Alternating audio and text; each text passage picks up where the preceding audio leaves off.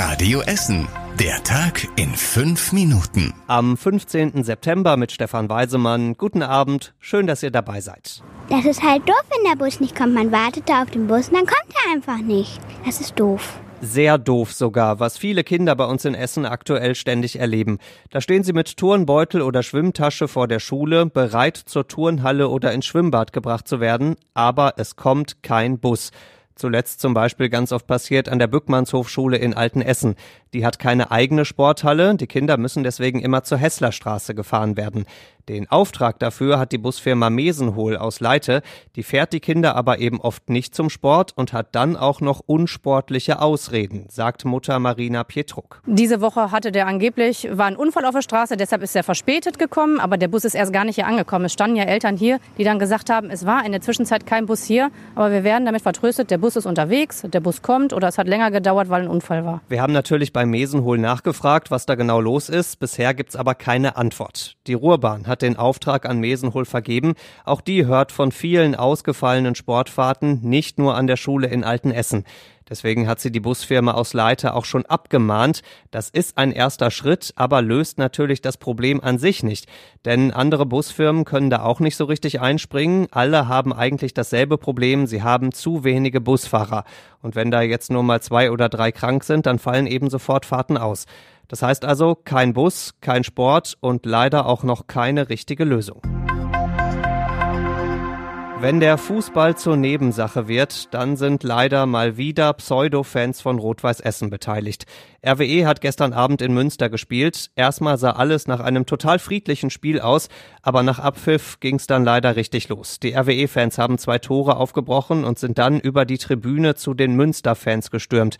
Da gab's dann auch schon erste Schlägereien. Kurz darauf ging's vor dem Stadion weiter.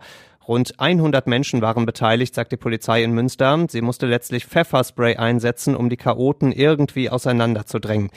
Die Bilanz ist ganz schön heftig. 30 Menschen wurden bei der Randale verletzt, darunter mehrere Ordner und außerdem zum Beispiel auch ein völlig unbeteiligter Rentner, der wurde einfach die Treppe runtergeschubst und liegt jetzt immer noch im Krankenhaus. Zwei Chaoten wurden festgenommen, die Polizei wertet aber noch Videos aus, teilweise selbst aufgenommen, teilweise aus dem Internet, so will sie Beweise gegen weitere Beteiligte sammeln. Und ach ja, RWE hat nach 2 zu 0 Rückstand noch 3 zu 2 gewonnen und ist jetzt Tabellenführer, aber da spricht dank der Chaoten leider keiner drüber heute. Wer samstags mal Langeweile hat, dem kann man die Recyclinghöfe in Altenessen oder Werden empfehlen.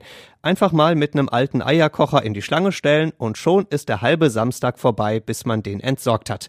Sind ja vor allem im Sommer teilweise wirklich extrem lange Schlangen da. Das soll sich aber bald entspannen, genauer im Dezember. Dann wird in Überruhr eine neue Recyclingstation eröffnet, das Ganze an der Langenberger Straße. Da könnt ihr dann Papier, Kunststoff, Metall und Gartenabfälle abgeben. Aber Achtung, keinen Bauschutt oder Farben zum Beispiel, das geht weiter nur am Recyclinghof. Das ist ein wichtiger Unterschied. Aktuell wird in Überruhr der Boden platt gemacht, dann kommt da Spezialasphalt drauf, damit da später keine Schadstoffe in den Boden reinsickern. Zuletzt wurde auch alles nach Bergbauschäden abgesucht, deswegen verzögert sich auch seit Monaten alles. Im Dezember soll die Entlastung bei der Entsorgung aber kommen. Wir freuen uns riesig, dass es geklappt hat, sagt der Sportchef der DJK Franz Saleshaus und er hat auch viele Gründe zur Freude, 394.564 Gründe, um genau zu sein. So viele Euro bekommt der Verein nämlich vom Land NRW, damit soll die Sportanlage an der Manderscheidstraße in Frillendorf erneuert werden. Das ist auch bitter nötig. Die Schwimmhalle da ist uralt. Auf dem Rasenplatz müssen die Fußballer aufpassen, dass sie nicht in den Löchern hängen bleiben. Und barrierefrei ist da schon mal gar nichts. Als erstes sollen die Turnhalle erneuert und ein ganz neuer Fitnessbereich gebaut werden. Danach sollen dann weitere Erneuerungen folgen. Klar, das Fördergeld vom Land reicht bei weitem nicht für alles, ist aber ein wichtiger Schritt und im besten Fall ist die Sportanlage in Frillendorf in rund zwei Jahren komplett erneuert. Und zum Schluss der Blick aufs Wetter. Es gibt morgen erstmal dichte Wolken, zwischendurch auch noch mal ein bisschen Regen. Später lockert's dann auf und so Richtung Nachmittag kommt die Sonne immer mal wieder durch. Das Ganze bei 20 Grad.